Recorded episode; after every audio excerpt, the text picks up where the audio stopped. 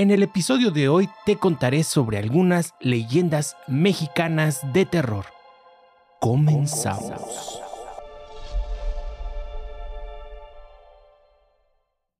Hola, hola, ¿qué tal? Bienvenidos a un episodio más. Yo soy Leonardo Riquem y como ya vieron y escucharon, hoy vamos a platicar o les voy a contar acerca de algunas leyendas mexicanas de terror.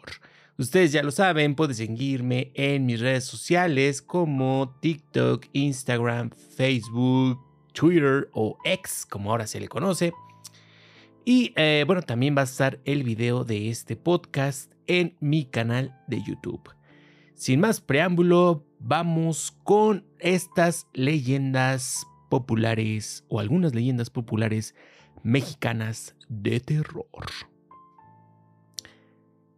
Y la primera de ellas es la Pascualita.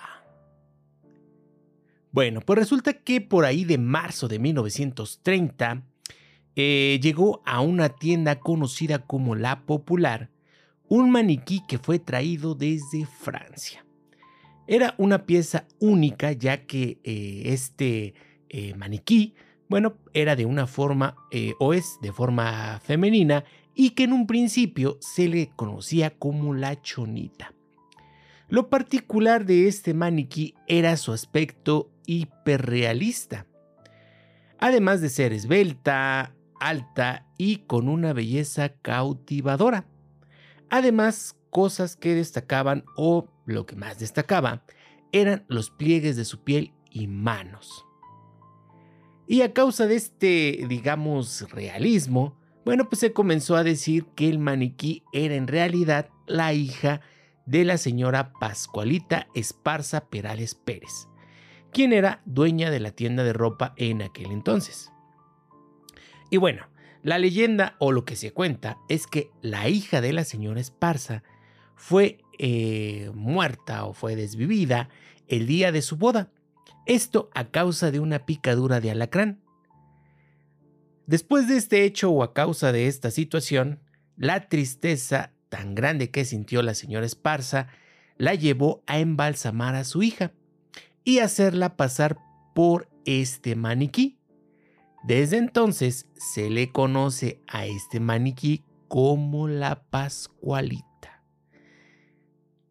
Esta eh, historia, la verdad que sí está un poco eh, creepy, o sí te hace un poco de pensar, porque, eh, bueno, este maniquí tiene un aspecto, como comentan, muy, muy vívido, ¿no? Y bueno, esto, o aunado a esto, se han hecho un, no un sinfín, pero bueno, varias historias alrededor de, alrededor de la Pascualita. Y una de esas historias tiene que ver con unas supuestas visitas nocturnas que hace un mago francés, el cual, bueno, quedó cautivado por la belleza de este maniquí o por la belleza de la Pascualita, lo que lo llevó a darle vida. Desde entonces, bailan, eh, o más bien baila con ella toda la noche, beben y celebran un poco antes de que amanezca. También se dice que Em, la Pascualita sigue a los clientes con su mirada y que en ocasiones cuando nadie la ve cambia de posición. Dos veces por semana eh, cambian a la Pascualita de ropas, esto tras unas cortinas con la intención de, digamos, preservar su pudor. Además, se dice que son solo algunos empleados o los más cercanos o de más confianza que eh, tienen permitido vestir y desvestir a la Pascualita. Inclusive un empleado cuenta que eh, vio desnuda a la Pascualita y cree que no es un maniquí, que en verdad sí parece una persona embalsamada. Algunos creyentes eh, dejan flores y velas fuera de la tienda y o inclusive para algunas personas la Pascualita ha alcanzado el estatus de una santa y se dice que ha cumplido uno que otro milagrito. ¿Ustedes qué piensan? Eh, ¿Han escuchado hablar de la Pascualita o ya habían escuchado hablar de la Pascualita? Yo la verdad se, se escucha una historia muy interesante. Eh, la verdad yo creo que eh, muy imaginativa también, cosa eh, peculiar o digamos que destaca a, estas, a estas leyendas mexicanas.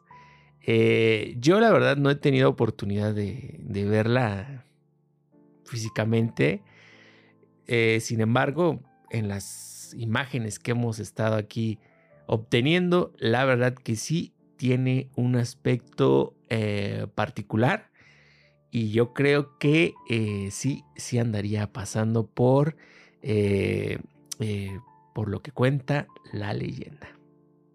Bueno, esta es la primera leyenda que les traigo. Vamos a la que sigue.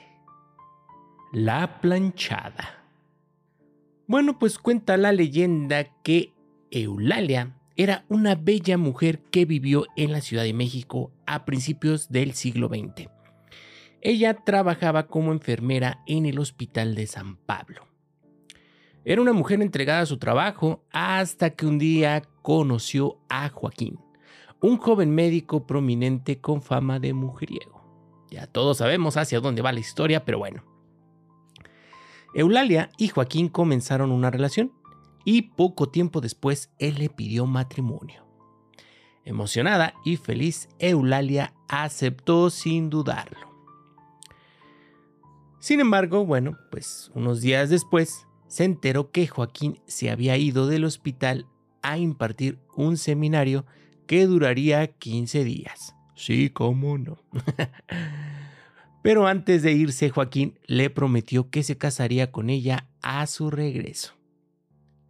Eulalia lo esperó por varios días hasta que de pronto un, día un compañero del hospital se acercó y le dijo, mira, la neta, no, no, no. se acercó y le contó que Joaquín en realidad no se había ido de seminario, sino que él había renunciado a su cargo y se había casado con otra mujer. Tras la noticia, Eulalia cayó en una fuerte depresión al grado que tuvieron que internarla en ese mismo hospital donde trabajaba. La enfermera no pudo salir del colapso emocional en el que cayó, por lo que ya no pudo seguir atendiendo a más pacientes. Estos pacientes que ella atendía, que ella estaba atendiendo y que tras esta enfermedad ya no lo pudo hacer, fallecieron. Luego de morir, Eulalia comenzó a rondar los pasillos del hospital por las noches y atendía a los pacientes. Esto, bueno, porque se sentía culpable por haber abandonado a esos pacientes que ella tenía a su cuidado durante, eh, bueno, cuando ella vivía. Y los cuales, bueno, pues desatendió a causa de esta situación del desamor. Se le conoce actualmente como la planchada, esto bueno, por lo bien planchado y pulcro que está su uniforme. Así que la leyenda cuenta que esta, la planchada, vaga o ronda los hospitales por la noche atendiendo a los pacientes. ¡Ah, su pinche ¿Ya les ya habían escuchado de esto de la planchada? Yo ya había escuchado, fíjense. Una vez que estuve en el hospital, como un mes y medio internado, no, como dos meses casi internado. Eh, sí, sí me daba miedo, ¿eh? Sí dije, mano, es la planchada. Que de hecho, bueno, no hay malas, eh, como tal, esta leyenda no es eh, mala o causa daño o espanta, sino por el contrario, según cuenta la leyenda, que la planchada, bueno, atiende a estos pacientes que, que están angustiados, que la están pasando muy mal y su presencia los reconforta y los hace sentir mejor. Entonces, eh, esta es una historia que, eh, que sí tuvo un final trágico debido al desamor, debido a ese maldito de Joaquín. Y este, y bueno, desafortunadamente, esta historia de amor terminó mal y hoy en día tenemos con nosotros a la planchada. Vamos con la siguiente leyenda. El charro negro. Esta leyenda nos habla acerca de un hombre que desde la infancia vivió con precariedades. Así que un día pidió al diablo fortuna. Para su suerte, el diablo acudió a su llamado y le propuso riqueza ilimitada a cambio de su alma. Por lo que este personaje o esta persona o este hombre aceptó sin dudarlo. Tiempo después, bueno, como todo, la riqueza y los excesos dejaron de tener sentido y el miedo por el pago de su acuerdo lo comenzó a invadir. Esto, bueno, eh, causó que mandara colocar cruces por todo el rancho y construyó una iglesia. Sin embargo, esto no fue suficiente para su tranquilidad. Así que una noche, cegado por el miedo y la desesperación, montó a su mejor caballo, tomó una bolsa con oro y salió a todo galope. Ya en el sendero, el diablo, soy el diablo, se apareció frente al jinete y su caballo, pero esta vez con el fin de llevárselo. Iba a esperar a que murieras para cobrar la deuda que tienes conmigo, pero como te ocultas cobardemente, te llevaré ahora, dijo el diablo. Así que el charro no tuvo tiempo de responder. Cuando se dio cuenta, su caballo encabritado trató de patear al demonio, pero era tarde. Sus brazos se habían comenzado a secar y su carne a desaparecer. Solo le quedaba el ajuar de charro encima de los huesos blanquecinos. El diablo volvió a hablar. Veo que tu bestia te es fiel. Por eso ha de ser maldita igual que tú y condenada a acompañarte en tu viaje al infierno. Aunque, de vez en cuando, quiero que hagas algo por mí, cobrarle a mis deudores.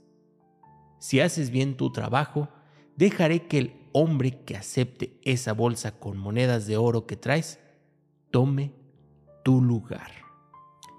Desde entonces el charro negro, montado en su caballo, se aparece sobre los caminos en penumbras y le ofrece a los viajeros solitarios la bolsa con monedas de oro que trae consigo. Quien acepte la bolsa será maldecido y pasará a ocupar el lugar del charro negro. Esta historia, la verdad, está muy chida. el típico que acepta el trato y dice, Nanay, ya no quiero pagar, ya me dio miedo, ya me dio cool. Entonces, eh, el, charro, el charro negro. Una, una leyenda muy popular en estas ondas de, de, los, de los pueblos, de, de estos lugares apartados, de hecho, se supone que ya en la noche no es bueno viajar, independientemente de las apariciones típicas de los, de los cerros, de ahí del campo, que de hecho va a haber también un episodio especial, no se lo vayan a perder, donde hablaremos de las leyendas de monte. Pero bueno, esta me gustó eh, anexarla en leyendas mexicanas de, eh, de terror o populares de terror, porque creo yo que eh, que tiene un poquito más de relevancia en toda esta cosmología, en toda esta onda de las leyendas de terror. Entonces, el charro negro, famosísimo, conocido, de hecho se han hecho eh, algunas ahí adaptaciones. Eh, si mal no recuerdo, creo que inclusive hasta está en una caricatura, sí, en una caricatura animada. Ahí sale la leyenda del charro negro. Y típica, ¿no? De que venden su alma eh, por unas monedas de oro, por riqueza, y los excesos y demás cosas que hacen ya teniendo esta riqueza, a final de cuentas, no llena ese vacío, se dan, eh, se da razón de que no lo es todo en la vida, la riqueza, y bueno, ahí lo tenemos. Las cuentas se pagan, las deudas son de honor, y si se encuentran al charro negro, no se dejen llevar por la avaricia y no acepten esa bolsa con monedas de oro. Vamos a la siguiente leyenda. Las Tlahuelpuchis. Las Tlahuelpuchis son mujeres con apariencia común, pero que han nacido con poderes, como el de convertirse en animales, principalmente en aves, y el de controlar la mente de las personas. Las también 321. Las también llamadas mujeres vampiro, esto bueno por alimentarse de sangre humana, se manifiestan en forma de vapor. De ahí el término Tlahuelpuchi, que significa saumador luminoso. De esta manera pueden acceder por las rendijas de las puertas o ventanas de las casas de sus víctimas. El clima influye en el tipo de sangre que tienen que consumir. Por eso las madres cuidan con más cautela a sus bebés en días lluviosos y con neblina, pues el clima exige que las tlahuelpuchis se alimenten de sangre caliente y fresca como la de los bebés. La leyenda también cuenta que para evitar que una tlahuelpuchi chupe a un bebé, las madres tienen que tener cerca un artefacto de metal, ya sea tijeras, alfileres, cuchillos o machetes.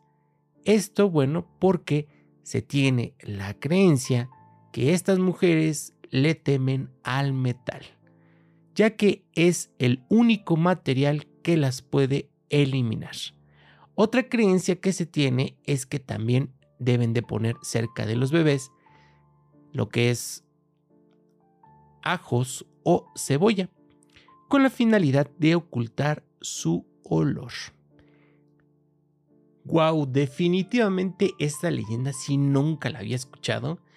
Más que nada, yo lo que he sabido o lo que he visto, más que nada en redes sociales, es que confunden a ciertas aves con brujas y en este caso, bueno, más bien quizá se refieren a estos seres, las Tlahuelpuchis. Entonces, es una leyenda que, según lo que se pudo encontrar, tiene un origen eh, de aquel entonces, o más bien prehispánico, y que hasta el día de hoy se tiene la creencia de que continúan estos seres o estas Tlahuelpuchis y continúan algunas personas con esas creencias respecto al metal y respecto a tener cerca ajos o cebolla.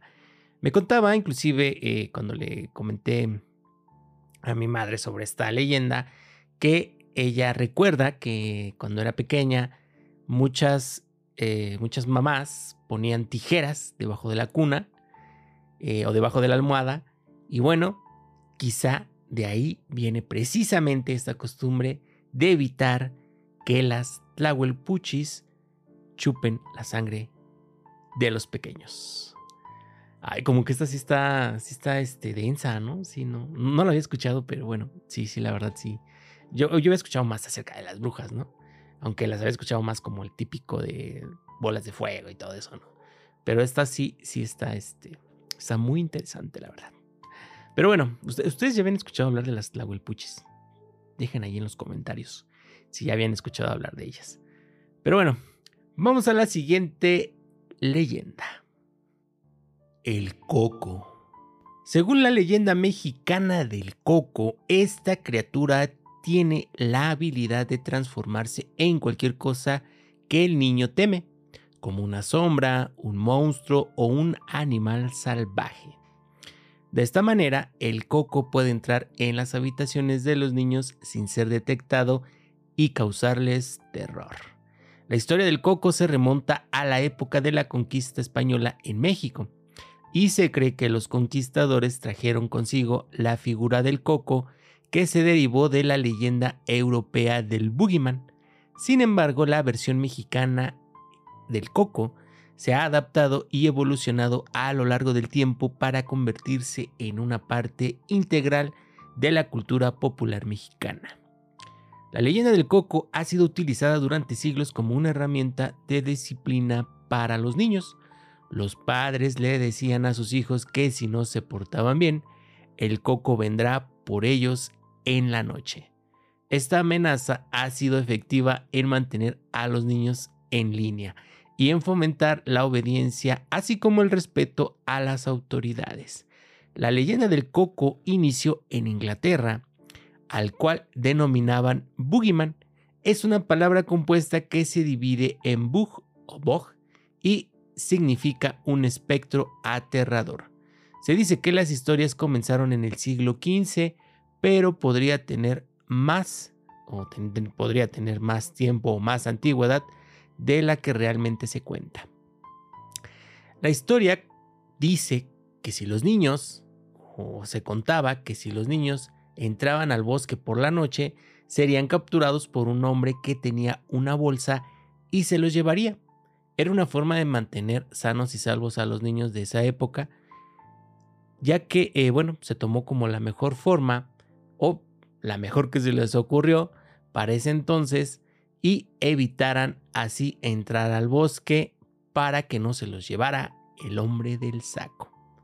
Sin embargo, bueno, los papás o el creador de este monstruo no pensó que el personaje fuera a crecer a tal grado que los propios niños comenzaron a verlo en sus casas, inventando historias, por ejemplo, el hombre dentro del closet que siempre se aparecía en la oscuridad, en las sombras o debajo de la cama. Así que ya lo saben de dónde viene esto del coco, se desprende de lo que vendría siendo el boogeyman y cómo canta em, esa, eh, precisamente la de duérmete mi niño, duérmete mi ya, porque si no, el coco vendrá y te comerá. ¿Ustedes nunca vieron al coco? ¿No? Yo, fíjense que a mí sí me daba un poco de miedo eh, la onda esta de lo que hubiese debajo de la cama. O hasta la fecha, inclusive, cuando, eh, cuando me tapo con alguna sábana o demás, dejar como que los pies de fuera, sí me da así como que un poco así de miedo, siento que me los van a jalar. Eh, sin embargo, hasta el momento tampoco he tenido alguna situación de, del closet como tal, pero sí ha habido noches en las que me he despertado un poco ansioso o con temor y ver hacia las esquinas oscuras sí, sí me da, la verdad, la verdad sí me da miedo. Y más cuando de repente dejas un poco ahí como que de ropa en la, en, lo que es el, alguna silla o demás y sí pareciera que, que está algo ahí de pie viéndote en la oscuridad. Ay, ay, ay.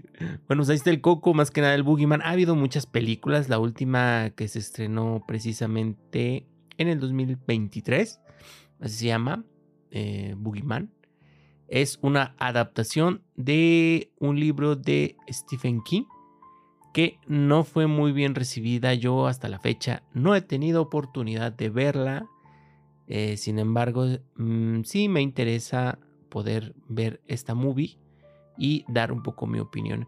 Eh, inclusive sí hay otras películas de Boogeyman que, que han salido anteriormente y sí, sí han, a mí sí me gustó, la verdad, sí, está, sí da miedo.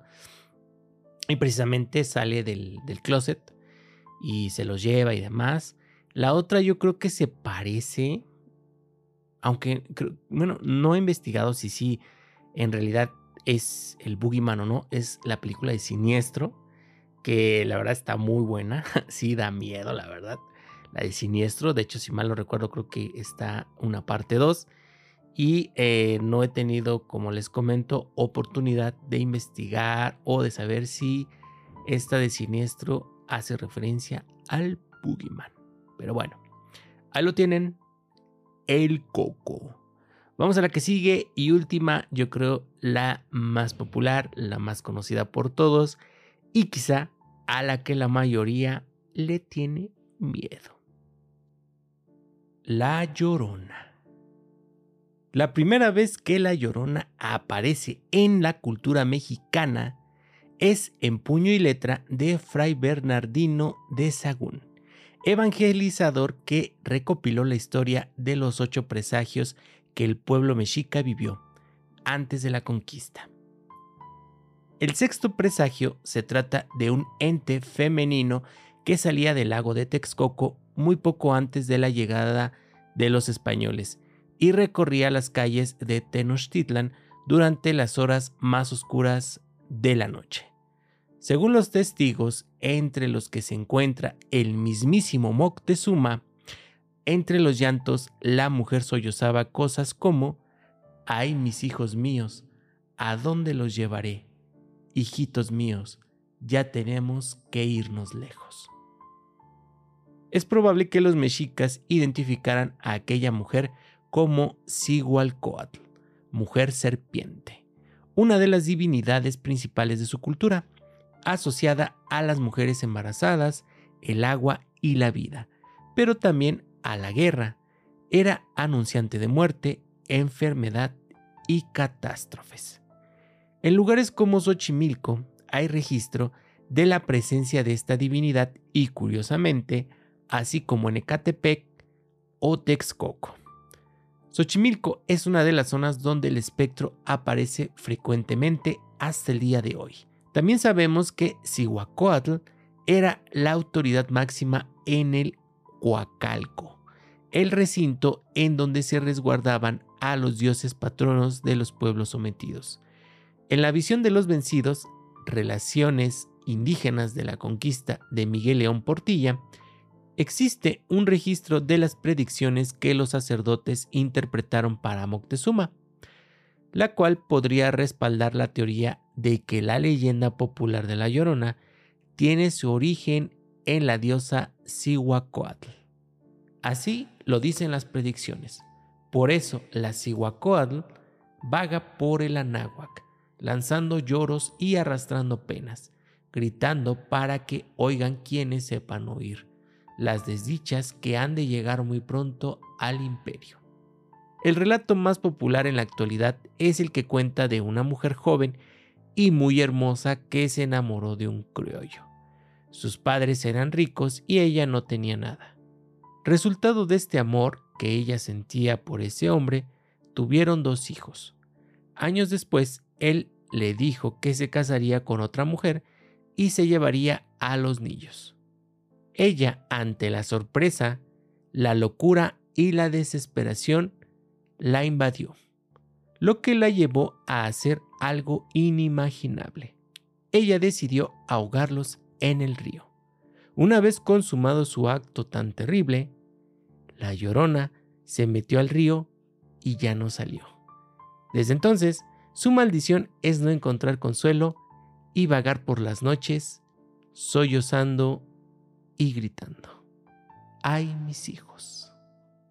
¡A su pinche! Mucha gente, de verdad que mucha gente dice que la ha escuchado. Mucha gente le tiene miedo. Yo hasta el día de hoy nunca, nunca, nunca la he escuchado. Pero sí conozco directamente a gente que asegura que ha tenido su encuentro cercano con la llorona. Yo creo que muchos conocemos a alguien que cuenta o dice que, la ha escuchado. Y parte también de la leyenda, ¿no? Es de que entre más lejos la escuchas, según está más cerca, Entonces, eh, y también como dice la leyenda, eh, regularmente esto, bueno, sucede cerca de algún río. Entonces, ahí tienen, eh, ¿ustedes la han escuchado, la llorona? Si es así, cuéntame en los comentarios cuándo, cómo, por qué, a qué hora. Dicen que se aparece como a las 3 de la mañana, ¿no? Bueno, es lo que cuentan, es lo que dicen. O lo que cuenta la leyenda, ¿no? Pero bueno, esta es la, eh, la leyenda yo creo más famosa, la que todo México conoce y que en todo México yo creo que se ha, eh, se ha manifestado. Y la más terrorífica o a la que la gente le tiene más miedo. Hay gente convencida, realmente convencida de que sí, que la llorona sí existe. Entonces, hasta aquí las leyendas mexicanas de terror o algunas leyendas mexicanas de terror más populares. Cuéntame si tú ya eh, las conocías, qué te pareció y eh, qué tal la estás pasando en este Día de Muertos 2023. Hasta aquí el podcast de hoy. Muchas gracias por haberme acompañado. Espero te haya gustado y nos vemos en el próximo episodio. Hasta la próxima. Bye bye.